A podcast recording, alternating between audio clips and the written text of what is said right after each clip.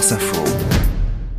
C'est l'heure d'en direct du monde. Claire, ce matin, c'est en Suisse. Oui, nous sommes avec euh, Jérémy Lanche. Bonjour Jérémy. Bonjour. Et vous nous parlez ce matin de fromage, un produit qui fait évidemment euh, la fierté de la Suisse et qui a le mérite d'être euh, moins sulfureux que sa place financière, mais qui, comme sa place financière d'ailleurs, ne pourrait pas exister sans la main-d'œuvre étrangère.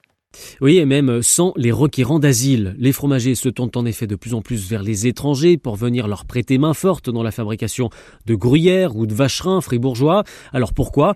Eh bien, tout simplement parce que le métier attire peu les jeunes Suisses. Levés à 5 heures du matin, si ce n'est pas avant, pour lancer la fabrication, tourner les meules, elles peuvent faire plusieurs dizaines de kilos chacune, travaillent jusqu'à 7 heures le soir pour réceptionner le lait avec une pause quand même l'après-midi. Le métier est exigeant, mais ça ne gêne absolument pas Aptab Makele. Il est employé dans la laiterie fromagerie du village d'Arc-en-Ciel, près de Fribourg. J'aime bien travailler physiquement. Je suis quand même euh, de la famille des paysans. On avait des vaches quand même. On faisait des yogourts maison, beurre maison, sauf le fromage quoi. Il est moins connu en Érythrée. J'ai découvert euh, quand je suis arrivé en Suisse. Le plus ravi, c'est peut-être le patron, Stéphane Schnevely, admiratif devant les progrès accomplis par son employé et rassuré d'avoir trouvé quelqu'un pour faire tourner la boutique. Moi, quand j'étais apprenti, ben, on avait les Portugais qui étaient là. Puis maintenant, ben, c'est les Érythréens. Après, je sais pas qui ce sera.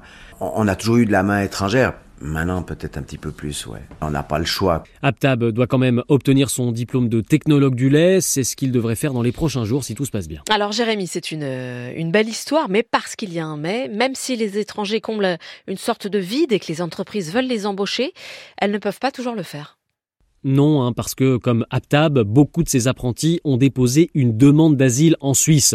Ils ont le droit de se former et de travailler, mais les autorités peuvent à tout moment leur dire de quitter le pays aux grandes dames des professionnels du lait qui veulent garder leurs employés. Pour nous, c'est pas facile parce qu'on risque de perdre un bon collaborateur, mais je me mets souvent à la place d'Aptab d'avoir travaillé 5, 6, 7 ans euh, à se former, à apprendre notre langue et il devrait être expédié de nouveau dans son pays. Ben, on a besoin de lui dans la fromagerie va tout faire pour le garder, mais je ne sais pas jusqu'où on pourra aller. Et l'enjeu est de taille quand on sait que le secteur du lait emploie 80 000 personnes en Suisse et qu'aujourd'hui les étrangers représentent plus de la moitié des salles de classe en formation laitière. J'aime Jérémy Lange depuis euh, la Suisse ce matin euh, pour euh, En direct du monde sur France Info.